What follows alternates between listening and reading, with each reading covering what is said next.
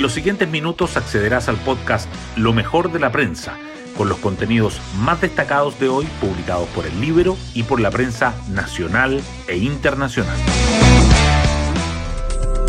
¿Cómo están? Muy buenos días. Hoy es viernes 3 de junio del 2022. Soy Pía Orellana y este es el podcast Lo mejor de la prensa, producido por el Libero.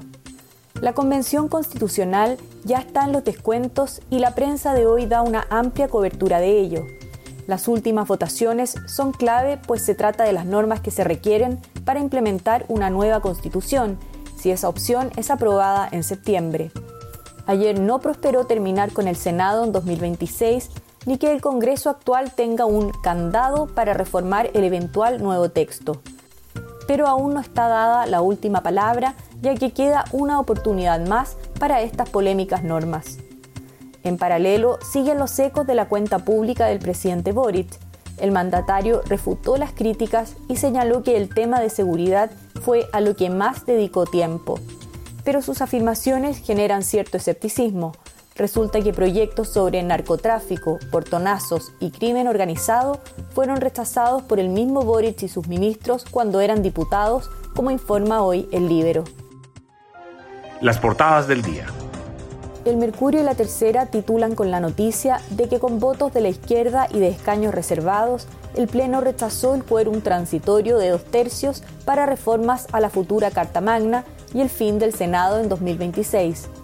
El Mercurio destaca además que las autonomías territoriales desatan fuertes cuestionamientos, que el economista David Bravo advierte que la propuesta constitucional comprometerá seriamente la disciplina fiscal y que la Secretaría Técnica detecta casi 100 incongruencias en el borrador de la Constitución. Diario Financiero, en tanto, resalta los organismos que cambian y crea el texto de la nueva Carta Magna. Las informaciones relacionadas con los anuncios de la cuenta pública del presidente Gabriel Boric igualmente sobresalen en las portadas de los diarios.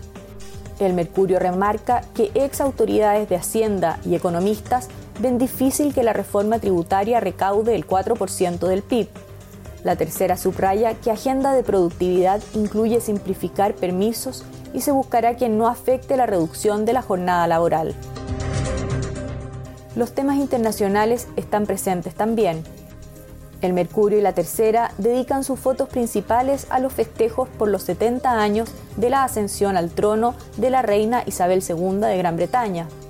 Ambos diarios coinciden en destacar que organizaciones de derechos humanos critican el viaje de Bachelet a China en medio de denuncias de abuso y piden que acelere su reporte. Además, el Mercurio destaca que el Ejecutivo fija plazo para iniciar la producción del litio con firma estatal antes del fin de su mandato. La tercera resalta que casos de virus respiratorios aumentan en un 236% respecto a 2021 y Diario Financiero titula con la silenciosa visita a Chile del otro Elon Musk para buscar socios en la extracción de litio.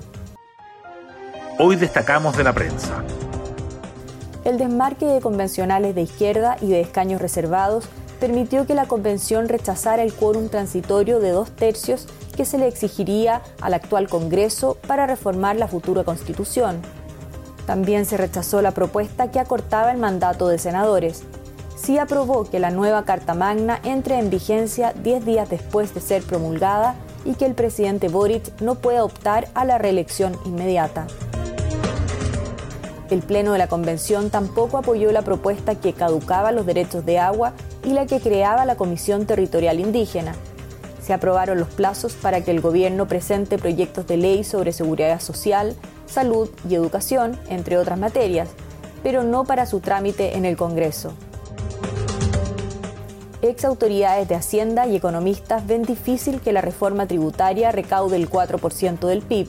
Las estimaciones de expertos apuntan a que iniciativa conseguirá recursos del orden del 1 al 2,5% del PIB hacia el año 2026. El ministro Mario Marcel dijo ayer que esperan lograr ingresos de entre 10.000 y 12.000 millones de dólares. Descartó que se vaya a aumentar la base de personas que pagan el impuesto a la renta el gobierno avanzará en simplificar los permisos para acelerar la inversión. Los ministros de Economía y Hacienda se reunieron para comenzar a trazar la agenda de productividad que se lanzará en el segundo semestre, que esperan compatibilizar con la reducción de la jornada laboral a 40 horas. La Comisión Nacional de Productividad ha hecho recomendaciones en 10 áreas. Ante las críticas porque el proyecto de amnistía para presos del estallido no fue mencionado en la cuenta pública, los ministros Giorgio Jackson y Camila Vallejo dijeron que el compromiso sigue vigente, pero en Palacio admiten que los esfuerzos para llegar a una fórmula alternativa que genere consenso aún no han dado frutos. El economista de la Universidad Católica David Bravo analiza en el Mercurio el borrador de la nueva Carta Magna y advierte sobre efectos negativos. La propuesta constitucional compromete seriamente la disciplina fiscal, señala. Si se plasma un texto final en base a lo que se ha mostrado en los 499 artículos, me parece que hay peligros importantes en el ámbito económico. El gobierno puso fin a la licitación del litio y fijó plazo para la producción estatal. El Ejecutivo acatará el fallo de la Corte Suprema que acogió recursos de comunidades y anuló el proceso impulsado por la administración de Sebastián Piñera el gobierno anunció que espera iniciar la producción estatal de litio antes de finalizar el mandato. La Organización de Resistencia Territorial de la Coordinadora Arauco Mayeco se atribuyó el ataque ocurrido ayer contra el fundo El León de Forestal Mininco en Lumaco. Quemaron maquinarias y un contenedor y dejaron sin fuente de empleo a 30 trabajadores de la empresa contratista. El entrenador argentino Eduardo Berizzo debutará con la Roja en partidos contra Corea del Sur, Túnez y Japón o Ghana, todos equipos clasificados al Mundial de Qatar 2022. Por otra parte, el millonario pago por la gira aliviará las finanzas de la ANFP. Hasta aquí la revisión de lo mejor de la prensa. Espero que tengan un muy buen fin de semana y nos volvemos a encontrar el lunes.